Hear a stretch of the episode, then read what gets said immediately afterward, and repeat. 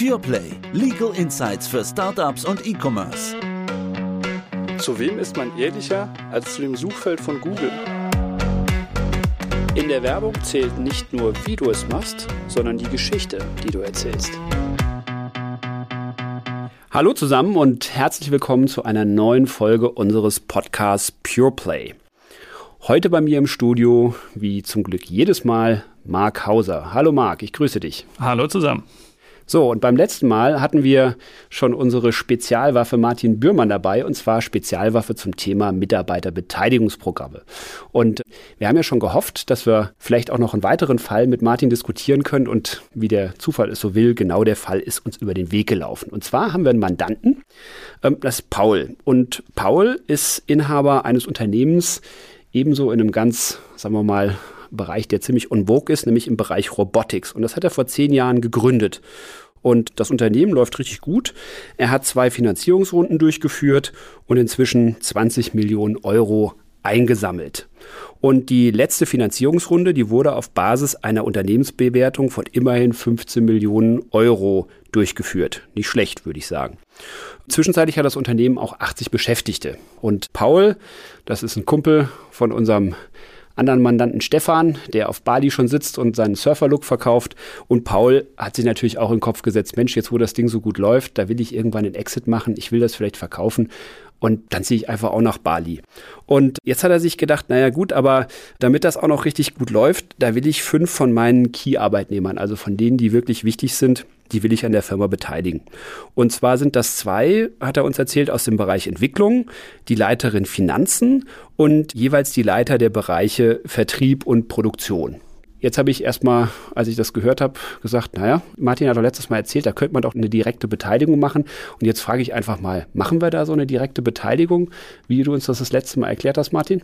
Könnte man überlegen. Grundsätzlich ist der Fall ja eigentlich ganz ähnlich. Wir haben eine überschaubare Anzahl von ganz wichtigen Personen, die beteiligt werden sollen und die wären wahrscheinlich auch zufrieden und happy, wenn sie da eine direkte Beteiligung bekommen würden. Wir haben nur ein kleines Problem, was sich aus dem höheren Unternehmenswert ergibt, den wir ja schon haben. Wenn wir jetzt zum Beispiel hingingen und man würde sagen, okay, jeder von den fünf, die beteiligt werden sollen, kriegt jeder zwei Prozent. Was hätten wir da möglicherweise für steuerliche Auswirkungen? Ja, der Punkt ist gut. Also das Problem ist einfach, dass das Unternehmen hier schon reifer und wertvoller ist. Wenn ich jedem 2% geben würde von denen, Martin, du hast vorhin gesagt, er hat aktuell eine Unternehmensbewertung von 15 Millionen, dann sind das 300.000 Euro Gegenwert, die ich jedem Unternehmer, Mitunternehmer dann in diesem Moment einräumen würde. Jetzt ist es ja Martin häufig so, der Mitarbeiter will das nicht bezahlen. Also er könnte 300.000 Euro leisten, aber das ist nicht der Regelfall, sondern was würde man machen? Genau, das Problem ist in aller Regel, dass die Leute dann in der Lebensphase auch sind, wo sie jetzt nicht, sie müssten ja 300.000 Euro versteuern als sogenannten geldwerten Vorteil. Genau in dem Jahr dann mit der Einkommensteuer und Lohnsteuer wird das dann abgerechnet, indem sie die Beteiligung bekommen und 140.000 Euro Steuern dazu bezahlen, das haben die nicht. Die sind in einer Lebensphase, wo sie den Netto-Cash, den sie hier bekommen, bei Unternehmen brauchen. Und das wäre, wie du richtig gesagt hast, der auch sofort zu versteuern. Das heißt, ich kann es nicht aufschieben, sondern ich bekomme 2% Unternehmensbeteiligung und die bekomme ich nur deshalb, weil ich Mitarbeiter bin. Das heißt, dir, Martin und mir würde man das nicht geben. Ich bekomme diese 2%, habe damit direkten Zufluss von 300.000 und damit sofort die Steuerlast, ohne dass ich bislang irgendetwas aus dem Unternehmen gesehen habe. Ich habe noch keine Gewinne bekommen. Genau, und wenn man das ausgleichen wollte, dann könnte man als Unternehmen sagen, okay, ich bezahle das für dich, dann müsste man wieder Cash geben und so viel, dass es netto reicht, um diese Steuer zu bezahlen. Also ist keine gute Idee, weil dem Unternehmen hier geht es gut, aber die sind in der Aufbauphase, den kommt nicht der Cash aus den Uhren raus. Ich erinnere mich, wir haben doch mal in einer unserer Folgen schon über Mitarbeiterbeteiligungsprogramme gesprochen und ich glaube, wir haben sowas wie eine virtuelle Beteiligung mal angesprochen, Martin. Genau, das ist richtig. Genauso müsste man das machen. Also hier eine direkte Beteiligung kommt nicht in Betracht, weil es steuerlich zu teuer ist. Und deswegen muss man es virtuell abbilden. Und grundsätzlich ist das ein Weg, den wir ganz häufig gemacht haben.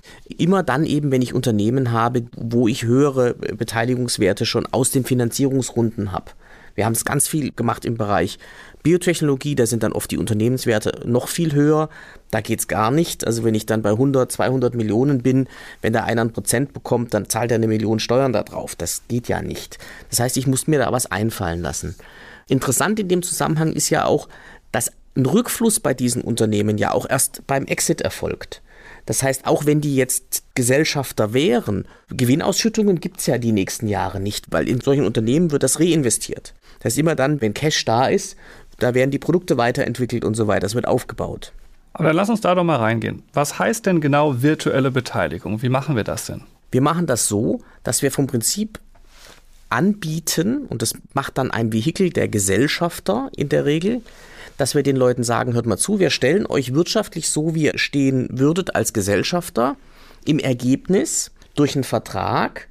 Und was hätte denn ein Gesellschafter für einen Benefit aus der Beteiligung? Nämlich dann, wenn die Firma verkauft wird, in fünf Jahren, in sieben Jahren, dann würde der Gesellschafter ja erst Cash bekommen. Weil vorher Gewinnausschüttungen gibt es nicht.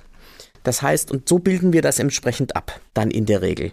Das heißt, wir definieren genau, was der Exit ist wie der aussehen könnte, nämlich dass entweder die Beteiligung verkauft wird als sogenannter Share Deal, theoretisch auch ein Börsengang schreiben wir üblicherweise auch rein, wenn das in der Branche nicht ausgeschlossen und was wir auch als dritten Exit-Fall reinschreiben, ist ein sogenannter Asset Deal, wenn also die unternehmerische Hülle bestehen bleibt, aber der Betrieb verkauft wird. Heißt, dass wir Vereinbarungen bauen, die ihn de facto so stellen, als ob der Mitarbeiter Gesellschafter wäre. Wir definieren die Fälle. Da muss man präzise sein, weil wenn ein bestimmter Fall nicht erfasst ist, gibt es eben dafür auch kein Geld. Du hast das Thema Asset Deal gerade schon angesprochen, was ja gerade bei Startups häufig auch ein Fall ist, dass man über ein Asset Deal spricht. Erklär doch mal ganz kurz, wann und wie fließt denn da dann überhaupt Geld? Wann bekommt denn der Mitarbeiter überhaupt etwas? Wir schreiben praktisch rein, wenn es zum Exit kommt, in den drei Fällen gibt es jeweils Geld. Und wenn man es genau anschaut, muss man die differenzieren. Die Fälle, wenn ich einen Börsengang habe, kriege ich anteilig Aktien abgegeben beim Börsengang von den Hauptgesellschaftern. Wenn ich einen Share Deal habe, geben die anderen Gesellschafter einen Teil des Kaufpreiserlöses, der bei ihnen ankommt, ab, so wie wenn die anderen virtuell dabei wären. Und wenn wir einen Asset Deal haben, dann fließt das Geld nicht den Gesellschaftern zu, sondern fließt in die Firma rein, ins Unternehmen rein dann wird die Zahlung aus dem Unternehmen raus erfolgen. Der große Vorteil ist also, wir stellen die Mitarbeiter so, als ob sie Gesellschafter wären. Der weitere Vorteil ist aber insbesondere die Steuerlast. Die Steuerlast tritt eben nicht ein durch die Abrede, die wir hier schließen, sondern erst mit dem Zufluss des Geldes. Und da liegt in dem Fall der große Unterschied zu dem, was wir vorhin besprochen haben. Genau. Der große und entscheidende Vorteil dieses Modells ist, dass die Besteuerung erst hinten erfolgt. Sie kann vorne gar nicht erfolgen, weil ich ja den, heute den Wert gar nicht kenne. Und keinen Exit-Fall habe. Ich habe keinen Exit-Fall, genau. Das heißt, wenn das Finanzamt hingeht und sagen würde, ja, du, jetzt hast du schon was bekommen, dann sagst du ja, wie viel? Ich weiß ja gar nicht, ob der Exit kommt und wann er kommt und zu welchem Wert. Das heißt, ich kann da keine Steuer berechnen. Und wenn der Exit dann kommt, naja, dann hat der Mitarbeiter ja auch Geld bekommen. Dann hat er ja gerade den Erlös bekommen, dieser Erlös ist zu versteuern und damit habe ich auch die liquiden Mittel, um die Steuerlast bedienen zu können. Also es ist ein ganz, ganz tolles Modell für die Leute dann, die auch da maßgeblich dran verdienen können. Wir haben da große Biotech-Konstellationen gehabt, die wir betreut haben, wo einzelne Mitarbeiter dann im zweistelligen Millionenbereich aus solchen Modellen Geld verdient haben. Also das kann schon richtig rappeln, wenn das Unternehmen entsprechend erfolgreich ist. Okay, das heißt also genau für den Fall, dass halt eben dieser Exit kommt, nicht? Also dann ist das ein gutes Modell für die Mitarbeiter. Aber wie kann ich denn jetzt die Arbeitnehmer davor schützen, dass ihre Beteiligung ins Leere geht, wenn es nämlich am Ende des Tages nicht zum Verkauf des Unternehmens kommt? Das ist dann, sagen wir mal, der Haken an diesen Konzepten. Wenn es keinen Exit gibt, dann gehen die ins Leere.